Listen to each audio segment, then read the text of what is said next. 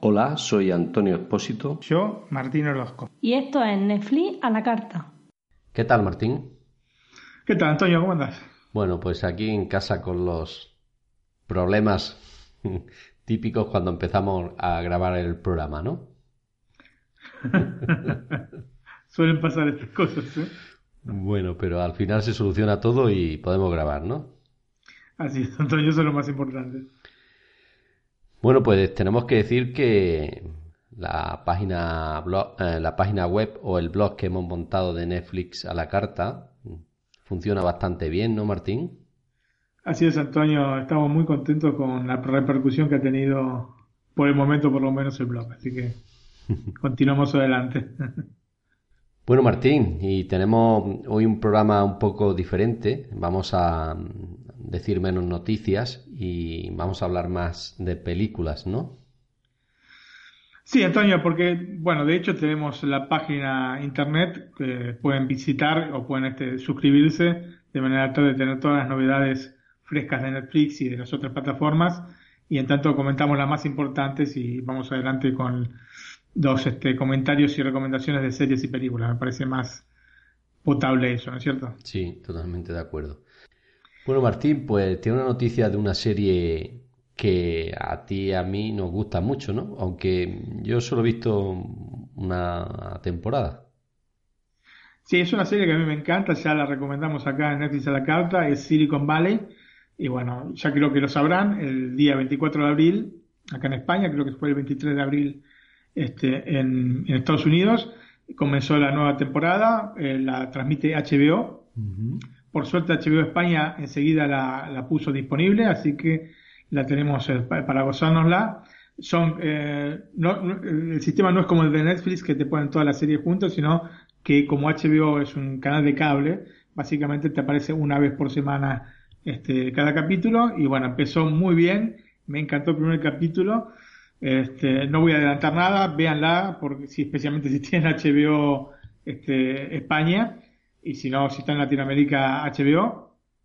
Eh, la serie es excelente, ya la recomendamos. Ahora no, recuerdo bien exactamente el, Netflix a la carta en la que recomendamos, pero bueno, este, lo dejaremos en, en los comentarios del, este, del podcast para que puedan acceder a él. El cofundador sí dijo que este año iba a estar un poquito o que iba a haber un poquito de sexo y de violencia, ¿no? En la serie, ¿no? Sí, bueno, si es algo que, le falta a los nerds, como la gente que conforman este Pipe Piper, es este, sexo y violencia. Así que bueno, quizás algunas gotillas de sexo y violencia no van a venir mal para la serie. Muy bien pues habrá que... Yo me tendré que poner al día, ver primero la segunda temporada. Y la tercera. Y la tercera y luego pasar a la cuarta. La verdad que es muy buena, ¿no? Cayó absolutamente a nivel. El primer capítulo me encantó, se pasó volando. Y bueno, esas son las cosas importantes cuando ves una serie, ¿no? Que se te pase. Bueno, Martín, pues yo te traigo otra noticia, pero ah, de Netflix. Y es que parece ser que mm, quieren mejorar mucho su catálogo y para esto necesitan dinero en efectivo, ¿no? Y han solicitado un crédito de mil millones de euros para nuevas inversiones, ¿no? Sí. Sabemos que hasta en lo que va de año, pues eh, habían invertido 15.300 millones de dólares en los tres primeros meses, ¿no? Esto mm. para nuevas producciones como la que eh, saldrá de Narcos la tercera temporada, ¿no? Sí. Que han contratado a actores ya reconocidos y en, cine y por lo que necesitan mucho más mm, dinero para hacer estas inversiones, ¿no? La, verdad es que yo solo espero que la solicitud de este crédito pues pueda romper alguno de los contratos en exclusividad que tienen en España y les permita pues ampliar el catálogo, ¿no? Porque como bien has dicho antes, estamos aquí un poquito excluidos, ¿no? Claro, el tema sí, que está bastante recortado acá el catálogo de Netflix, porque lógicamente al llegar tiempo después que en Estados Unidos em, empezaron a comercializar las series con las distintas cadenas locales de cada país y bueno, fueron cediendo los derechos que yo imagino que son por un tiempo determinado, no, para siempre. Pero bueno, esperemos que en breve se pueda solucionar este tema para poder tener todo el catálogo, al menos de las producciones originales de Netflix, este, en el mismo momento para todo el mundo.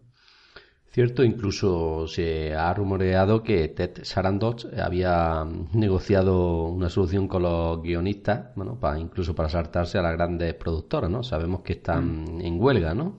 Exactamente, sí, y eso se reciente. Por lo menos ha habido muchas veces huelgas, pero yo me acuerdo en la octava o novena temporada de Friends que bajó terriblemente la calidad del, del producto y era porque justamente había esta huelga de guionistas que perjudicó muchísimo la serie. Pues nada, Martín, hoy ¿qué serie nos tienes preparada? Antonio, es una serie realmente increíble, me encantó, tal vez una de las mejores series que he visto en mi vida, así te lo digo sinceramente, realmente me, hizo volar la cabeza, me encantó. Es una serie que está en Amazon Prime Video, se llama The Man in the High Castle. Yo no sé si en España tenía, tiene este título, The Man in the High Castle, o tiene el título original del libro que es eh, El hombre en el castillo. Eh, pero me, me, parece que es The Man in the High Castle. Te lo confirmo que por lo menos actualmente tiene ese nombre, ¿no? En, mirando en Amazon Prime Video la pueden encontrar por el nombre que has dicho. Muy bien, Antonio. Y bueno, paso a, la serie, a la trama. ¿Y, ¿Y, qué hubiese pasado si el final de la Segunda Guerra Mundial hubiera dado a las potencias del eje la victoria. Ha sido un desastre, ¿no? y The Man in the High Castle trata de esta inquietante posibilidad que afortunadamente no tuvimos que vivir. La serie es una ucronía distópica que nos sitúa en el año 1962. Y los, este, las potencias que ganaron la guerra, las potencias del eje, ¿no? Alemania y Japón, dos de las potencias del eje, ¿no? también estaba Italia, Em, dividieron Estados Unidos de esta, manera. Dos terceras partes para los alemanes que van desde el Atlántico hasta las montañas rocosas o rocachosas. en Argentina conocemos como rocachosas. En España, en España como rocosas. Por eso. pues lo aclaraba. El resto, la tercera parte que queda de, los Estados Unidos está dividida en una zona neutral es llamado también estado de las montañas eh, rocallosas o rocosas, y el, otro, la, otra tercera parte, la otra mitad de esta tercera parte, en este, los estados japoneses del Pacífico, que es toda la costa del Pacífico de los Estados Unidos. Y en la serie hay, digamos, esta es, digamos, la, parte, digamos, geopolítica del mapa mundial, ¿no es cierto? centrado en Estados Unidos, pero es más o menos así en todo el globo, ¿no es cierto? Toda Europa este, y eh, parte de Sudamérica está en manos de los nazis y del Pacífico, este, digamos, para, para el otro lado es parte del dominio japonés, ¿no? Eso geopolíticamente hablando. En lo que se refiere a la serie, tiene dos arcos argumentales que engloban toda la historia.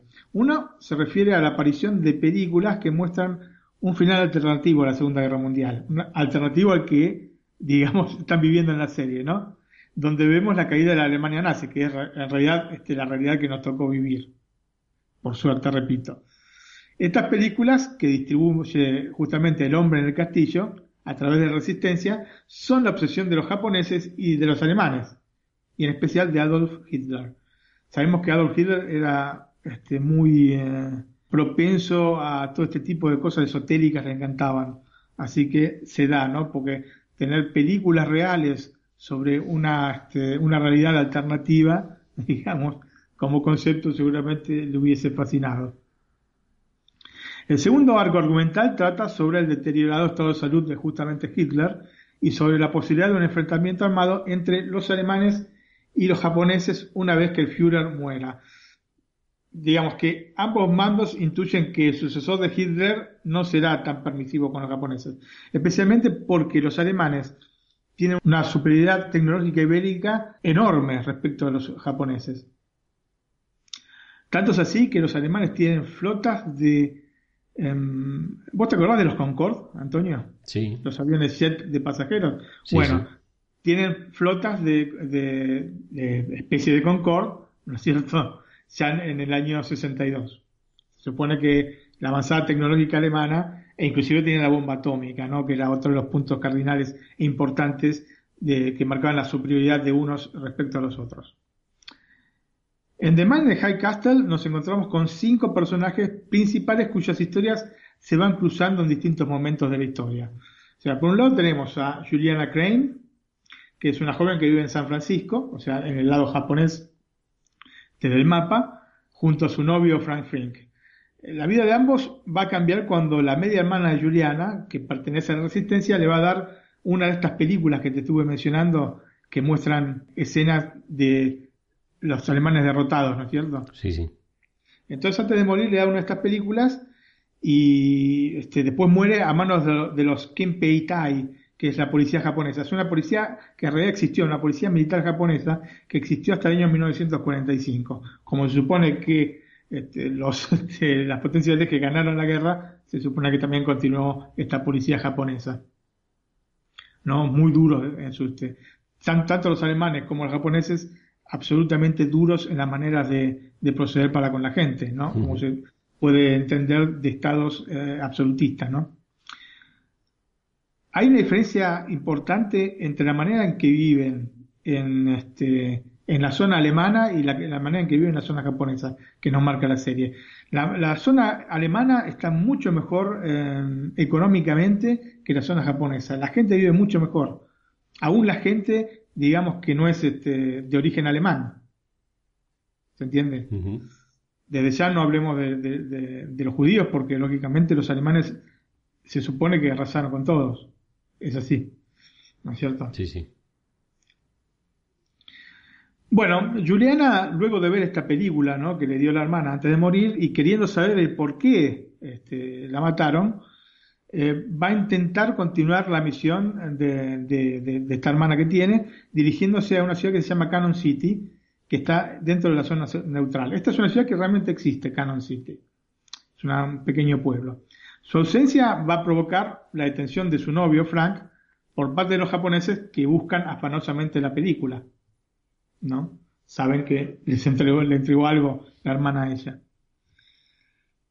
Por otra parte, pasando al otro lado de los Estados Unidos, digamos, de- en la parte alemana, proveniente del Gran Reich nazi, nos encontramos a Joe Blake, que es un nuevo integrante de la resistencia. Justamente empieza con Joe Blake en la historia de la serie, ¿no?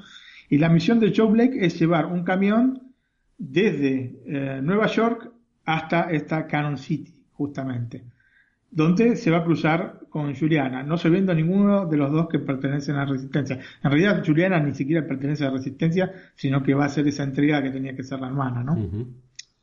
Y ambos están esperando el contacto de un miembro de la resistencia, uno, Joe Blake, para concluir su operación y volver, y la otra para encontrar respuestas, porque fue justamente a buscar respuestas.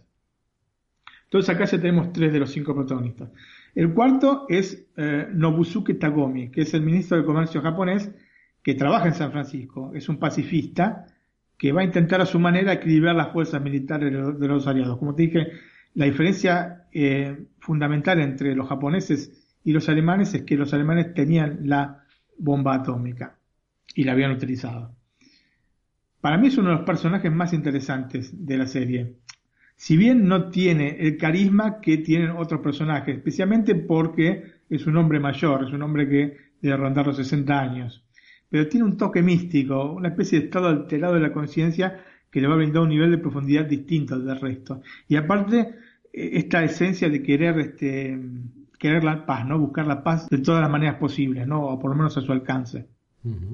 Así que tal vez la gente no lo reconozca tanto como un personaje de los más importantes, para mí sí lo es eh, por el concepto mismo del personaje, ¿no es cierto? Y el quinto personaje, el quinto personaje es, digamos, el más carismático de todos. En muchas ocasiones los villanos son la parte más interesante de las historias, ¿no? Tantas veces el diseño de este tipo de personajes influye en la calidad final de la obra. Si es demasiado endeble y no genera el suficiente antagonismo con el héroe, ¿no? de, la historia, en general la narración va a perder puntos. ¿No? Si es demasiado suave, si es, demasiado fácil para el héroe vencer al, villano, este, la, gente pierde interés. Si por otra parte el villano es demasiado potente y opaca al protagonista, la obra también se resiente. Y hasta puede cambiar el enfoque, enfocándose en el villano en vez eh, del héroe, ¿no es cierto? La elección de un villano equilibrado es fundamental para obtener una obra potente, y este es el caso de The Man in the High Castle. Y es el caso justamente del Obergrupper Führer, qué difícil decirlo, Smith, que es un personaje brillantemente delineado que a pesar de los despreciables actos que realiza, cree en los valores de la familia a la cual es totalmente devoto. Smith deja entrever lo que creo es el punto más terrorífico de este tipo de personas, ¿no? El don de gente, el hombre de familia que solo piensa en el bienestar de los suyos, por un lado la moneda y por el otro lado el despreciable asesino o criminal, ¿no? Este tipo de gente es muy difícil, pues muy difícil de, de localizarla. Vos estás hablando con una persona que te parece absolutamente normal, un buen tipo, y resulta que, que es un asesino o es este un criminal. ¿Cierto? Te lo digo porque, digamos, en Argentina hemos vivido, vos sabés, en la época del proceso militar, hemos vivido situaciones muy feas y a mi familia le tocó estar con gente que parecía absolutamente normal, genial, y después eran, este, eran criminales. Terrible, ¿no? Sí, sí. Porque aparte no, no sabes dónde, dónde, estás parado.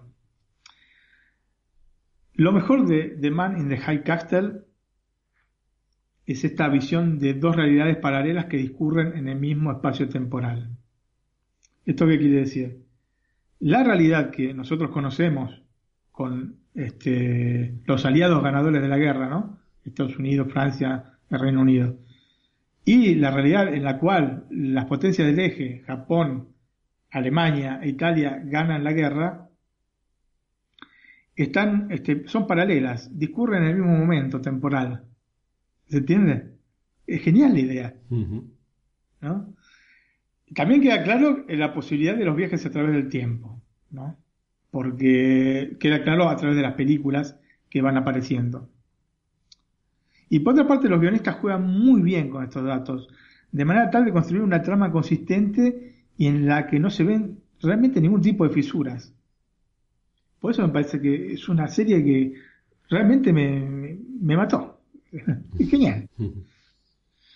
La serie, digamos, pasando a otros puntos de la misma, digamos, tiene un ritmo pausado. Pero una, o sea, voy a decirlo claramente, en algunos puntos es lento. Pero bueno, así está estructurada toda la obra y viendo el global, este, finalmente no, no, no, tiene tanta importancia, no es tan relevante esto. Pero, digamos, para el que eh, comience a verla, que tenga un poco de paciencia, que deje pasar dos, tres capítulos, porque pasan las cosas lentamente.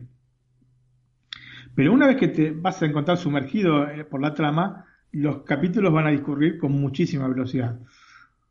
Por otro lado, las subtramas de los personajes y quienes conforman su entorno generan tanta adicción como la trama principal de la historia, porque no son, sola, no son solamente estos cinco personajes que dije, ¿no? Son todo el entorno de cada personaje tiene sus historias, ¿no? Paralelas.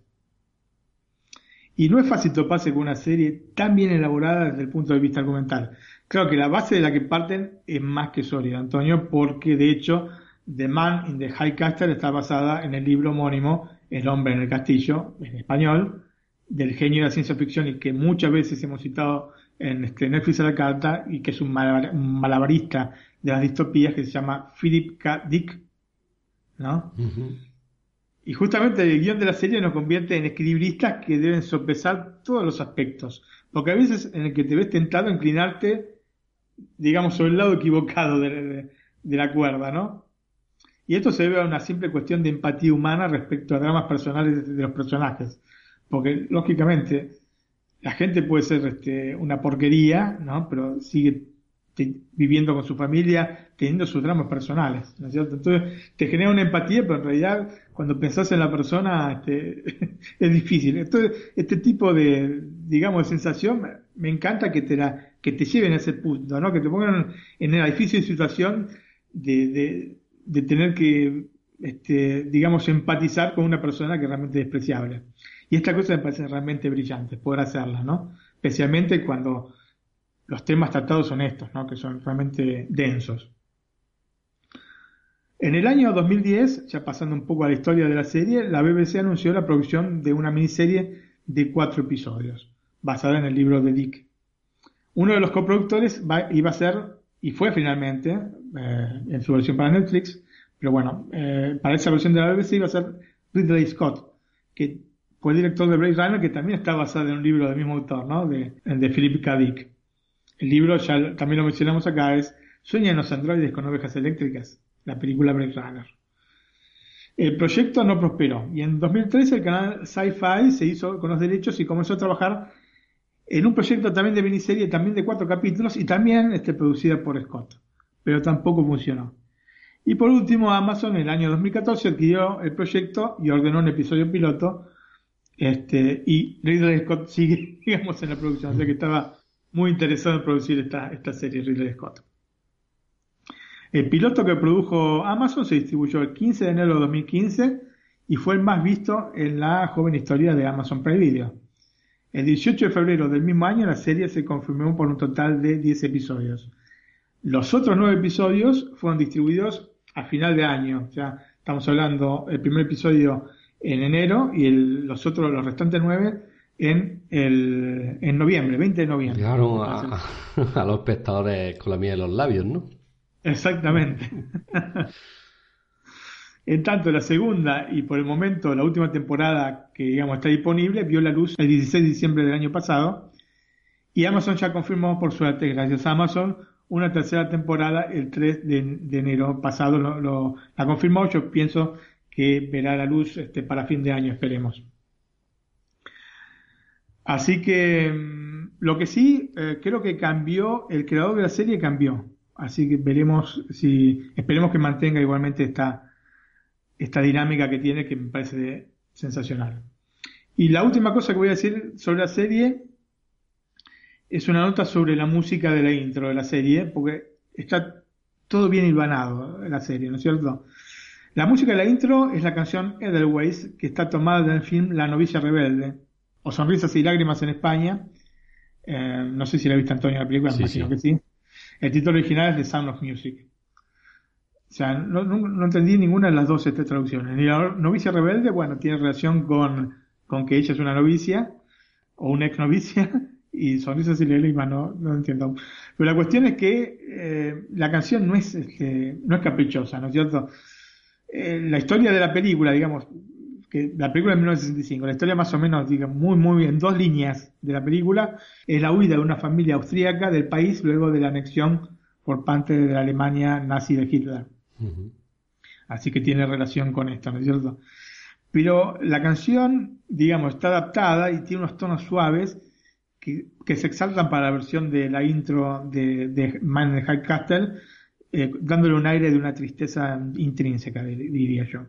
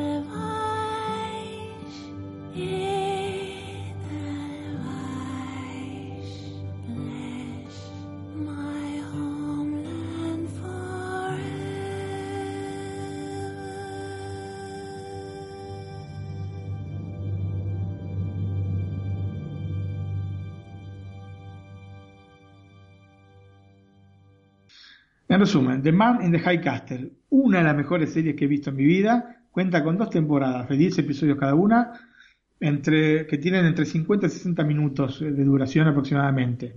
Los protagonistas son Alexa Davalos como eh, Juliana Crane, Rupert Evans como Frank Friend, Luke Tank como Joe Blake. Hay mucha gente, se, habla mucho en alemán y se habla mucho en japonés. Este Luke Tank, evidentemente es alemán, ¿no? Con ese nombre. Kari Hiroyuki Tagawa como Nobusuke Tagomi y Rufus Sewell como John Smith, realmente tres asteriscos de excelente para Rufus Sewell porque excelente actor, excelente actor. Así que Antonio, te recomiendo pero encarecidamente que veas esta serie. Me están dando ganas de parar la grabación y ver el primer capítulo. Mira, yo te digo ahora, desde que vi eh, House of Cards, no recuerdo haber visto una serie que me impactara tanto como esta de Man in the High Castle. Realmente alucinante. Muy, muy, muy recomendable. 10 puntos. Bueno, pues ya sabes que la voy a ver. No sé, el problema es que eh, Amazon Prime Video yo lo veo en el iMac, en la televisión no puedo verlo. Y entonces la tengo que ver yo solo, pero bueno, algo me inventaré. Mira, yo tuve que recurrir a verme la, la MacBook Air porque la vi directamente en mi pieza de noche y me, resultaba más cómodo verla en la MacBook Air que pasarla a la Apple TV, así que este, la vi en formato pequeño, digamos. Bueno, Martín, pues yo te traigo una serie bélica, ¿no? Sabes que hace un par de semanas recomendé una, ¿no? Sí, también de HBO. Eso es, eh, Hermanos de Sangre, ¿no? Bang of Brothers. Y en este caso... Serie mítica. muy buena. Eh, incluso a, algunos de nuestros oyentes nos han felicitado por recomendarla porque han dicho que es muy buena. Totalmente de acuerdo. Y en este caso, pues os traigo una un poquito más, más actual, que es Six. Como bien has dicho, también está en HBO. Y es un drama militar escrita por el guionista nominado al Oscar y veterano de Vietnam William Broyce y por su hijo David Broyce. Mm. El ex soldado Navy SEAL de los Estados Unidos Mitchell Hall ha sido también asesor técnico en la serie, por lo que las misiones que se pueden ver es lo más parecido a la realidad que la pequeña pantalla permite, ¿no? Sí cuenta con la participación de actores invitados como Ellen Holman, de Chris Pierre y Michael Patrick Lane, entre otros, ¿no? Digamos que los SEAL eh, son presentados desde dentro, con sus problemas internos, la difícil convivencia con su familia, eh, operaciones especiales y mucho más. Su estreno en HBO España fue el jueves 19 de enero de 2017 y llegó en simultáneo con el canal History, que es el que creó la serie. Como digo, Six es una serie ideal para los amantes del género bélico, con una producción exquisita, efectos especiales y un gran rigor técnico en lo que se refiere a la batalla y a las tácticas militares. Recordemos, como he dicho antes, que eh, un ex soldado de Navy SEAL es asesor técnico. Bueno, pues Six cuenta la historia de un grupo de seis soldados del Navy SEAL que tras una misión fallida en Afganistán tendrán que volver a reunirse para salvar a un antiguo sargento apodado como Rip en una difícil misión en África. El Rip, lo de Rip no le viene muy bien, ¿no? Sinceramente, es un poco funesto. ¿Cómo Bueno, a partir de ahora voy a hacer un pequeño spoiler, por lo que el que no quiera mm, tener mucho más datos de la serie, pues que pase un par de minutos adelante el podcast y, ya está. En el transcurso del año 2014, como he dicho anteriormente, una misión en Afganistán para eliminar a un líder talibán, Emir Mutaki, el líder de la tropa, eh, eh, Richard Rip Target, o sea, lo dicho antes, lo de RIP, no sé por lo que será, será porque mm, la podan así porque suele matar a mucha gente, ¿no? puede ser, puede ser, ¿por qué no? Podría ser. Toma la, la, decisión cuestionable de matar a un hombre de origen norteamericano, rendido, con las manos en alto y tendido en el suelo, sin saber que el que está a su lado, a quien le perdonó la vida, es su hermano y es el verdadero terrorista, ¿no? Mm. Dos años después, Rip abandona la Armada y a su equipo Navy SEAL por este tremendo error que no es perdonado por alguno de sus excompañeros. Y comienza a trabajar como contratista de seguridad privado para una empresa que realiza trabajo humanitario en África. En una visita publicitaria en una escuela de niñas, eh, sufre un ataque y es capturado por la organización terrorista Boko Haram.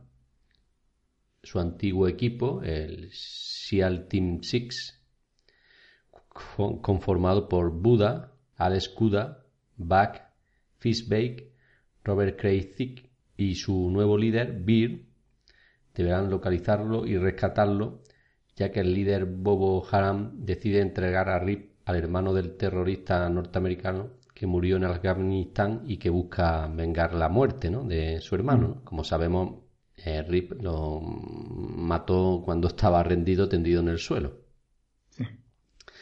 Pues la historia está centrada básicamente en estas dos operaciones, ¿no? La, la que he comentado de la fallida de Afganistán y la que intentan salvar a Rip, ¿no?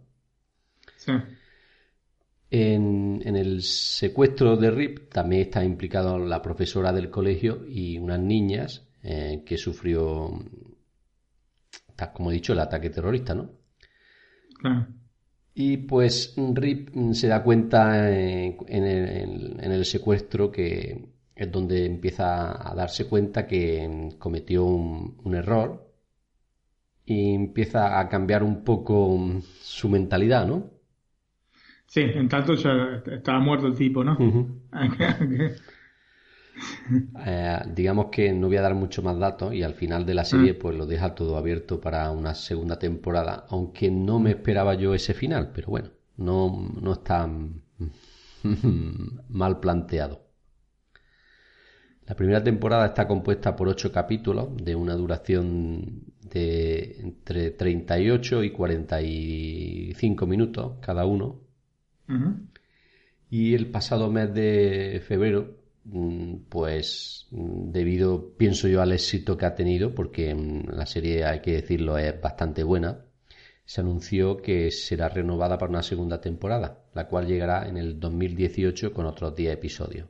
Como actores principales tiene a Barry Elson como John Beer Grace, Juan Pablo Raba como Ricky Buda Ortiz, Kyle Smith como Alex Kuda, Jalen Moore como Amy Fisbey Cam, Walton Goggett como Richard Rip Target, Edwin Hodge como Robert Chase III y Dominic Adams como Michael Nasri, que es el terrorista, el hermano del que el mató el ex líder, el Richard Rip Target. En fin, un reparto bueno y sobre todo una trama que ha, estado muy bien, muy bien diseñada, con unos decorados y una elección de, de unos enfrentamientos entre terroristas y el Navisil bastante interesantes y muy fieles a la realidad. Ok, más que nada dado por el hecho de que está este ex Navy SEAL dentro del, equipo de producción, ¿no exactamente. Yo la verdad que he visto muchas series de drama militar y tengo que decir que las últimas que había visto, no a la que recomendé recientemente, que está del año 2000, a las algunas después de, de esa que se han producido, Mm, se veían muy, por decirlo de alguna forma, muy fantasiosa y esta pues está más como, mm, se ve más como la realidad, ¿no? Se sigue más, ¿sabes lo que pasa? Que también, bueno, Brandon Brothers, la, que habías recomendado, se refiere a la Segunda Guerra Mundial, esta también pasaron 60 años, también el tipo, más allá de la cuestión técnica de la película, ¿no es cierto? el tipo de armas que se utilizan y cosas por el estilo cambiaron tantísimo. Son totalmente diferentes, ya se podrá ver. Es, como dos guerras distintas, dos tipos de guerras distintas, ¿no es cierto? Pues nada, Martín, esta es la serie que he escogido para esta semana. Está muy bueno porque el hecho de que te sean ocho capítulos y aparte de 40 minutos te hacen que en un fin de semana o un fin de semana largo como este que se avecina, las puedas ver toda la serie tranquilamente. Pues yo, yo la he visto en cuatro días, o sea que... Mm, y tengo que decir que el último episodio me ha dejado con ganas de más. ¿eh? No, mm. en alguna otra serie me ha pasado que se empezaba a hacer larga y ya el último episodio como que sobraba y en este caso es uno de los que te deja con ganas de la segunda temporada. Lo han hecho muy bien el final desde mi punto de vista. Bueno, mejor así, mejor así, Antonio. Cliffhanger realmente funciona esta vez. Bueno, Martín, pues en este programa tenemos, como bien ha dicho, un fin de semana largo y nos va a recomendar tres películas, ¿no? Tres películas, pero la voy a hacer corta, pero igualmente son tres películas, tres ochenteras para adolescentes. Bueno, yo te tengo que decir que he visto la última. ¿No viste las otras? Antonio, Antonio, me extraña. Mm, Somos de la misma generación, por, por el título no, pero la revancha de los novatos sí que la he visto. Bueno. bueno, la década del 80 nos dejó una infinidad de títulos clásicos, indiscutibles, que van a perdurar por siempre en el imaginario colectivo. Títulos que hoy, a 30 años o más, son verdaderos clásicos del cine, ¿no es cierto? Para darte algunos ejemplos, de los más importantes, tenemos la trilogía de Indiana Jones, episodios 5 y 6 de Star Wars, E.T. el extraterrestre, Scarface, Amadeus, Pelotón, El nombre de la rosa, Blade Runner, digamos, dije un poquito así salteado un, montón de, de géneros, ¿no es cierto? Pero realmente ha sido una década que ha tenido muy, muy buenas películas en general. La lista larguísima.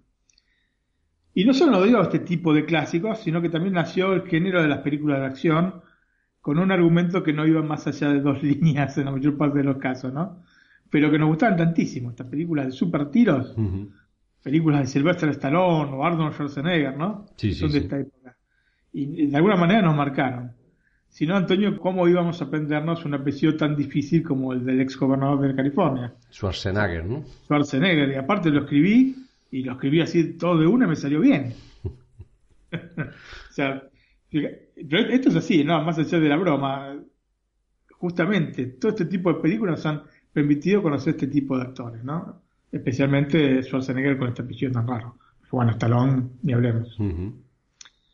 Y dentro de las películas ochenteras hubo otro género que como nunca antes se abrió paso. Era de las películas dirigidas a un público adolescente. Algunas, lógicamente, mejores que otras. Pero todas de alguna manera fueron importantes para quienes éramos adolescentes en esa época. Y esto, digamos, se da también porque coincide con un hecho que no es de poca importancia. Y que en esta década del 80 se dio el momento de la explosión del VHS o VHS. Y por primera vez desde que el cine era cine había una gran cantidad de títulos como para poder disfrutar en casa y ver lo que uno quería, ¿no es cierto? Porque si no siempre está supeditado a lo que daban en la tele o a lo que daban en el cine en ese momento o algún reestreno, porque los chicos capaz no, no saben, pero en una época las películas se reestrenaban, capaz que veías la película cuatro o cinco años después reestrenada en el cine o sesiones de dos tres películas juntas. No sé si se daba en España esto, Antonio. De las dos tres películas juntas de distintos, este, No me suena. tal, tal vez géneros, ¿no? No. Bueno, en Argentina se daba. Tenías este, un continuado de películas, inclusive vos pagabas la entrada del cine y te podías quedar este, to- todo el día si querías. A repetición de la... O sea, pagabas una entrada y te quedabas, podías continuado. Y bueno, era toda una época distinta, ¿no? Eh, yo recuerdo que en casa teníamos, por ejemplo, los proyectos Super 8, pero el proyecto Super 8, antes de VHS, ¿no? Estaban destinados a un nicho de mercado muy específico, o sea que no podías encontrar cualquier tipo de película. Eran las películas más destinadas a los cinéfilos, ¿no es cierto? Sí, sí. a los amantes del cine. En cambio, el VHS lo que hizo fue abrir las puertas a un montón de películas, no solo las triple X, sino un montón de películas que probablemente no hubieses visto jamás. Estas películas de adolescentes, ochenteras, seguramente al cine era difícil que difícil que las estrenasen, partamos de ese, de ese punto, ¿no? Ujú. Pero aparte que uno con- la conocía y fuese a verla, ¿sí? Por- porque sí. Entonces se abrió todo, todo un nuevo mundo para nosotros, los adolescentes de esa época. Y dentro de, de- de este género para adolescentes, pasaron muchos de los actores que hoy reconocemos por otro tipo de papeles, pero que iniciaron su carrera justamente en este tipo de, de películas. Si Patrick Dempsey, o Robert Downey Jr., o Matthew Broderick, o John Cusack, ¿te suenan? Claro. Tendría que, bueno, tendría que saber que comenzaron en películas de este tipo, ¿no? Matthew Broderick, ya lo sabemos, ya lo, lo comentamos ah, este, en otro Netflix a la carta, está experto en diversión, ¿no? Sí. Es una película que comentamos. Y bueno, los otros tres actores también son archiconocidos. Battle de, de hecho, hizo otra película que se llamaba Los Juegos de la Guerra, que también fue muy, muy, muy popular en la época. De todas maneras, ha habido íconos de este tiempo, ¿no? De esta época. Son esos actores que se relacionan de manera exaltante con las películas de este género. Uno es muy conocido porque protagonizó una trilogía que va a merecer probablemente, y si sigue en Netflix, un eh, Netflix a la carta específico, y es Michael J. Fox o Michael J. Fox. La trilogía es obvia. ¿Cuál es, Antonio? La de Regreso al Futuro. Exactamente, Regreso al Futuro, Volver al Futuro para nosotros. Este. Si bien la tercera película ya está dentro de la década de 90, pero bueno, la primera película es del año 1985 y bueno, entra directamente como película ochentera y de adolescentes. Claro que no es lo único que hizo en esta época este actor canadiense, ¿no? Michael J. Fox. Muchacho Lobo, o conocido en España como De pelo en pecho, o Teen Wolf, es el título original. Yo recuerdo que la primera vez que viajé a Europa tenía 17 años, eh, conseguí en España el primer VHS que compré, porque en Argentina se alquilaban solamente en esa época, y fue justamente este muchacho lobo o de pelo en pecho. Esta película es del año 85. Después hizo una película para televisión también muy, popular, por lo menos eh, para, los adolescentes eh, de mi generación y en Argentina, que se llama Locuras en la Universidad o High School USA de 1983. Si me oye mi hermana, va a saber a cuál me refiero. J.J. Manners, Romina. Y también trabajó en otro film ochentero por excelencia, aunque en un papel post-adolescente, pero que podemos agregar al género este, películas adolescentes que se llama El secreto de mi éxito o The Secret of My Success que es del año 87. Así que estamos hablando de Michael Fox y de sus películas ochenteras. Los otros dos nombres que te voy a decir que son los clásicos de las películas ochenteras, capaz que no te van a resultar del todo familiares, pero si sos de la época y ves las caras, seguro que te vas a acordar en un instante. Una es Molly Ringwald, que hizo películas como 16 velas o 16 Candles en inglés, de 1984, la chica de rosa o Pretty in Pink de 1986. Estas dos películas están eh, disponibles en Netflix de España y Latinoamérica. El Club de los Cinco o The Breakfast Club de 1985. Estas son las tres más importantes que hizo Molly. Y el otro actor es Anthony Michael Hall, que hizo también 16 veras o Existing Candles del 84, El Club de los Cinco The Breakfast Club del 85 y una que se llama Ciencia Loca que me encantaba en su época y Está en, este, en Amazon Prime Video, pero cuando la repasé para recomendarla, la verdad que se me cayeron los brazos, Antonio, aburridísima. Pero en la época me encantó, ¿no? Cuando tenía 14 años que salió la película. O que la ciencia loca o Wild Science del año 85. Lo curioso es que muchas de estas películas fueron dirigidas por John Hughes, que también dirigió este experto en diversión, que es la que hicimos en otro Netflix a la carta. Y bueno, estas películas ochenteras de las que pude encontrar en, Netflix, que por otra parte encontré tres títulos que me parecieron muy importantes para la época, así que estoy contento que por lo menos estén estos tres. Lógicamente no son los únicos, pero son los que eh, encontramos en, este, en, Netflix. Me hubiesen gustado eh, juegos de guerra, pero bueno, lamentablemente no está. War Games, el título original en inglés. La primera que voy a mencionar es El Club de los Cinco, o The Breakfast Club. Es una película del año 1985 que está disponible en el catálogo de Netflix latinoamericano. La trama, y vamos a ser breves con las tramas de estas tres películas, eh, son cinco adolescentes que son obligados a pasar un sábado en la escuela por su conducta durante la semana. La gente, que digamos que es veloz para etiquetar a otras personas, los reconoce como la princesa, el atleta, el cerebrito, la chiflada y el criminal. ¿No?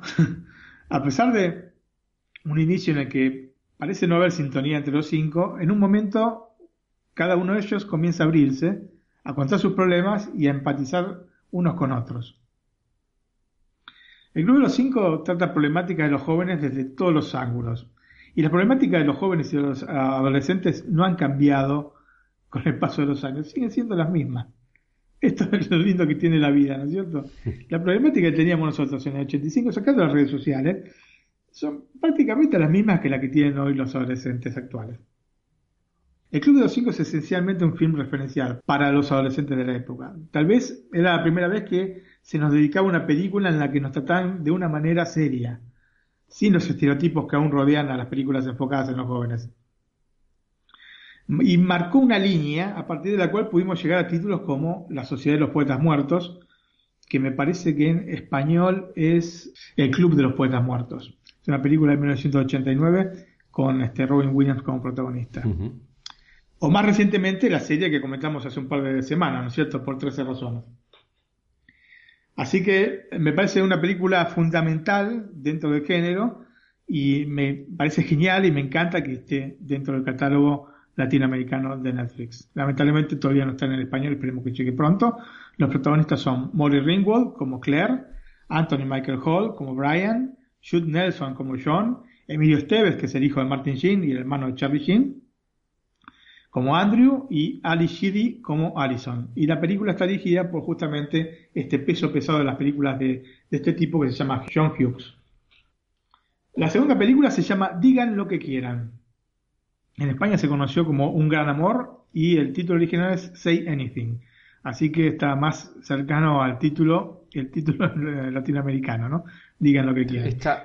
Te quería decir que esta me suena más de por el, por el actor, me suena de, haberla visto, que es de John Cusack, ¿no? Exactamente, y bueno, mira, el afiche de la película es, o la imagen que tenés de esta película, seguramente, si te la digo, enseguida te va a la mente. Aunque no, no hayas visto la película, pero la imagen sí. Es John Cusack con un piloto y uno de esos estéreos grandes que había en la década del 80. Encima de la cabeza, ¿no? Encima de la cabeza, exactamente. Mm. Así que bueno, es una imagen icónica, ¿no es cierto? De esa época sí. ¿Eh? Es ya, digamos, eh, al filo de la década del 90, del año 89, y está también en Netflix de Latinoamérica. Y eh, llegó hace poco, ¿eh? Eh, justamente cuando vi que llegó esta película, dije, uy, la tengo que ver. Y pensé en hacer justamente este, este trío de películas para Netflix a la carta. Yendo a la trama, para los adolescentes dar el paso desde la escuela secundaria a la universidad es realmente estresante, ¿no? Deben tomar una decisión que probablemente los va a condicionar el resto de su vida. Y tienen nada más, en Argentina 17 años y acá en Italia 18, creo que en España también, según la cantidad de años que estudian, digamos, pero están siempre rondando esas edades, ¿no? 17, 18, 19 años, cuando tienen que tomar una decisión trascendental en su vida, que es decidir qué carrera van a seguir. Y es el primer paso hacia la edad adulta, donde las decisiones que se toman se van haciendo cada vez más importantes. No interesa si se es el mejor de la clase o uno más del grupo. Al momento es difícil, yo creo que para todos por igual, ¿no es cierto? Si además a ese paso le vamos a poner, este, o lo vamos a condicionar con factores externos, con afectos que llegan y desilusiones, se genera el cóctel que nos presenta digan lo que quieran. Justamente es toda una etapa muy especial para los chicos, ¿no es cierto? Porque son las etapas de los primeros, este, las primeras novias o primeros novios, este, la etapa de tener que elegir la carrera, son, son momentos trascendentales en la vida, ¿no? Descubrimientos de, de, del yo mismo de cada uno que, bueno, de alguna manera reflejan esta digan lo que quieran. Por eso es una de las películas que recomiendo. La película se desarrolla en Seattle, pero podría ser realmente en cualquier lugar, porque la, la, idea de la película es general, ¿no?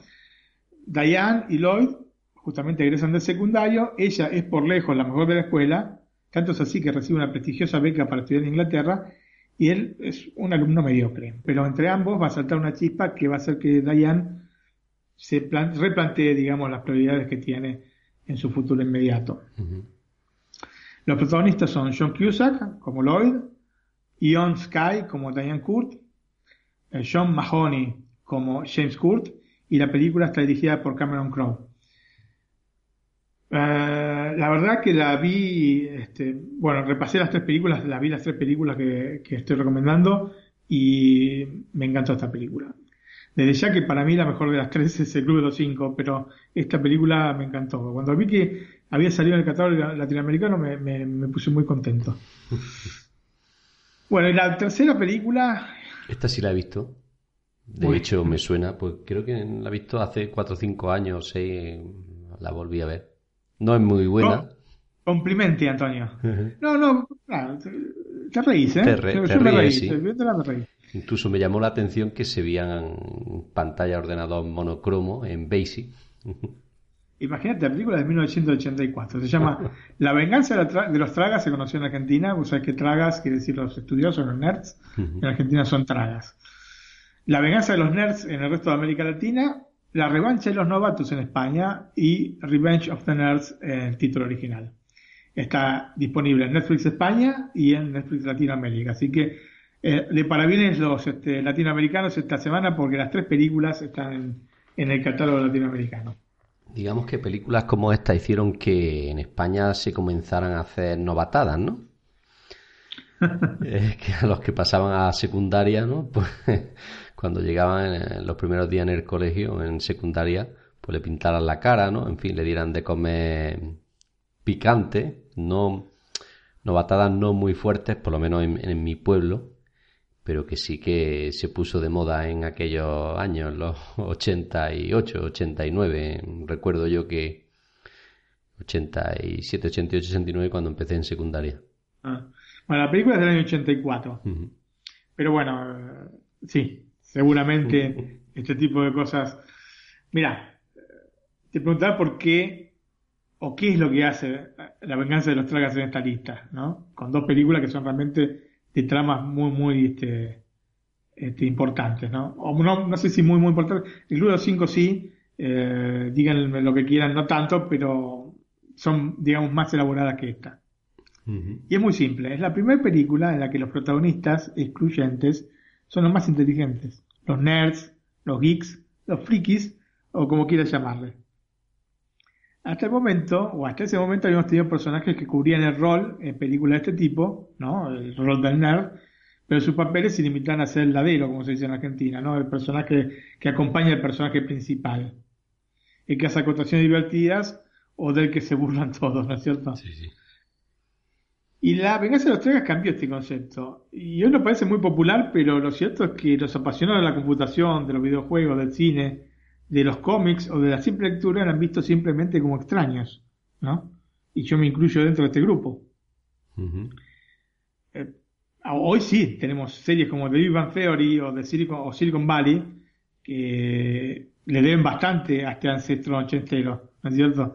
Pero digamos que hoy en día los amantes de la computación, videojuegos, el cine se lo ve de otra manera respecto a lo que se lo, que era en la década del 80. La trama desde ya que simplona. Los alfabetas, fraternidad universitaria compuesta por atletas. Siempre hay algunos así en el colegio, ¿no? Que se llevan a las chicas, ¿no? Mira, hay otra película de fraternidades universitarias que se llama em, Animal House, que es una película de 1978 que es, yo te digo, es una película más divertida que he visto. De este tipo es la mejor.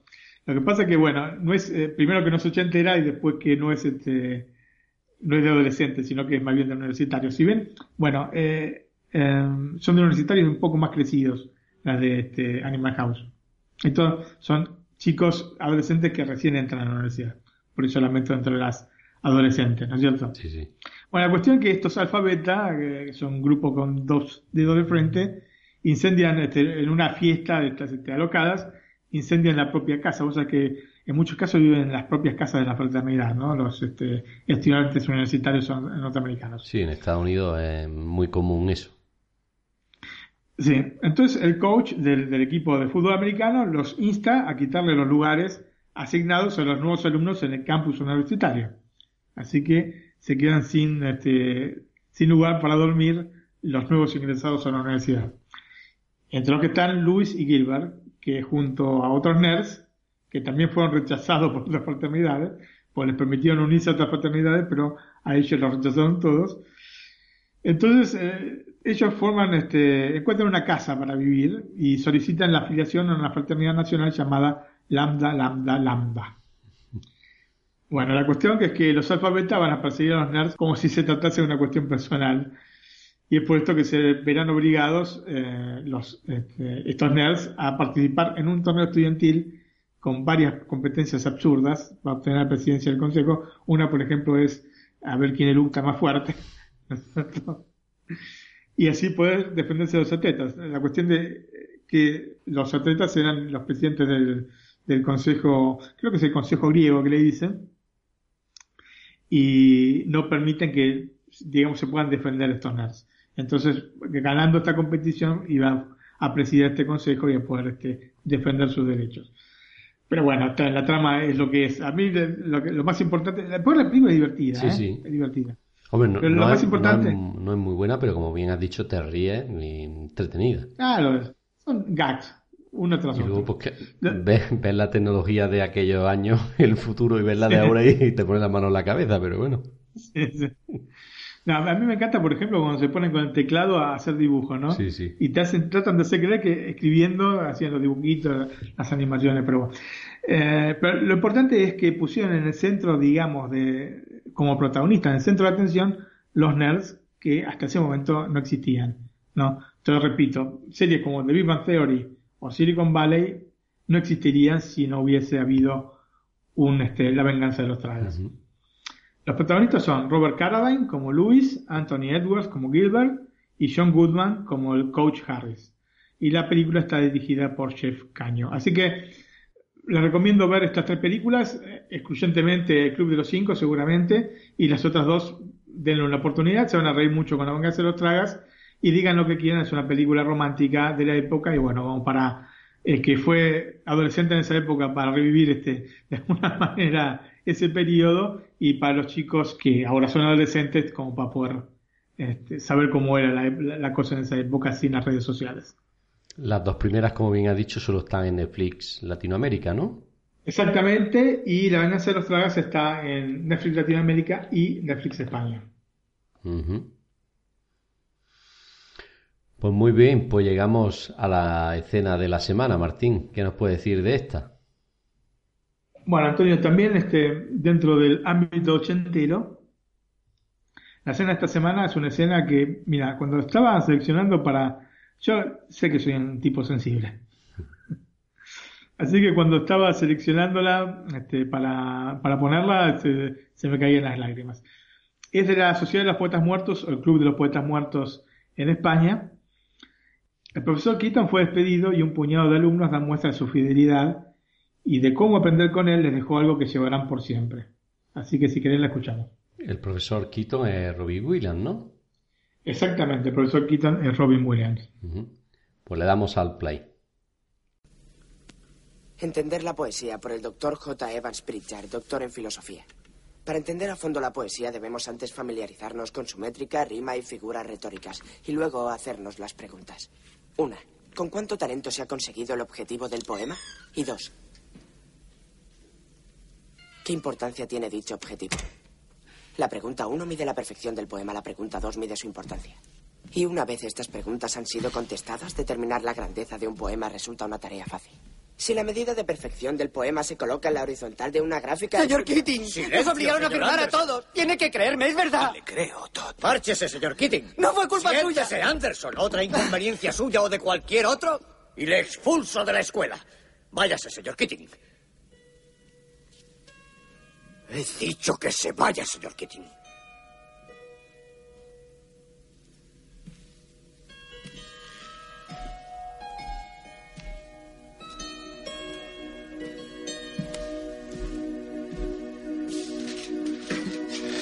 Oh, capitán, mi capitán.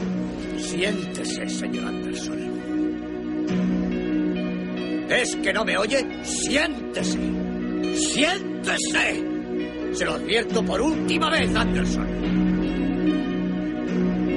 ¿Cómo se atreve? ¿Es que no me oye? Oh, capitán, mi capitán. Señor Overstreet, le aconsejo que se siente. ¡Siéntense!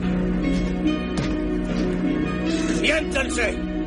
¡Siéntense todos! ¡Les quiero ver sentados! ¡Siéntense! Váyase, señor Kitty.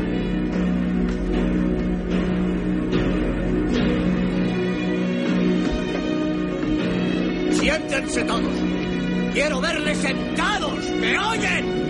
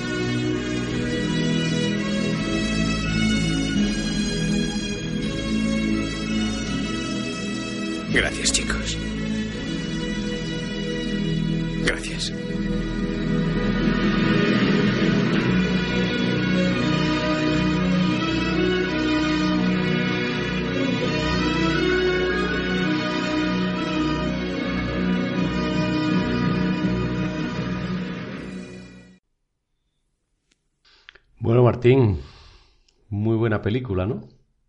Muy buena película, una película. Yo me, mira, me acuerdo que em, estaba estudiando en ese momento, estudiaba abogacía. ¿Fue creer? Bueno, y recuerdo que tenía que ir los sábados a hacer educación física. Y mm, me recuerdo que me tomé el sábado para buscar, me estuve recorriendo todo el centro de Buenos Aires para encontrar una entrada para la película, pero están todas agotadas.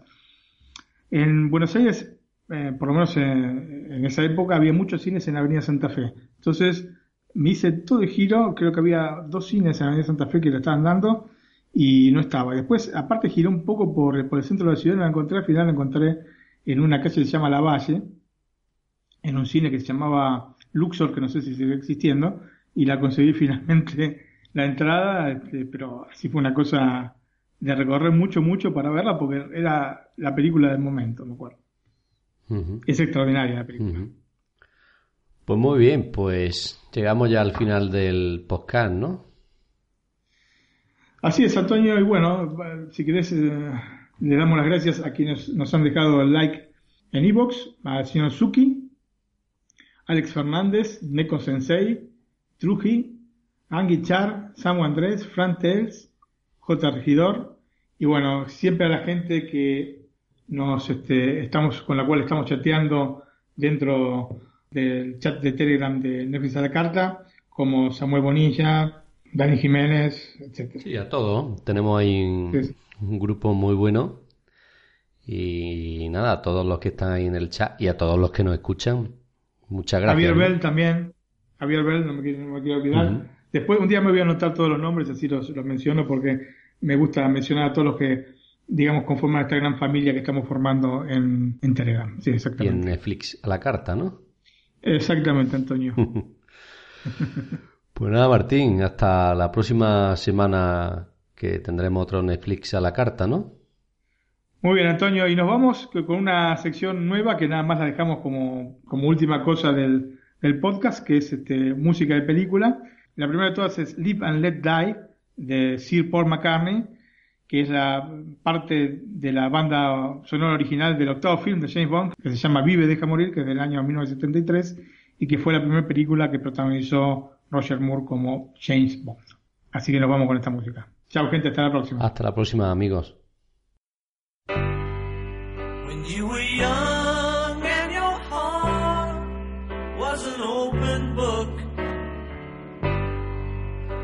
Used to say, live and let live. You know you did, you know you did, you know you did. But if this ever changing world in which we live in makes you give in and cry, Say live and let die.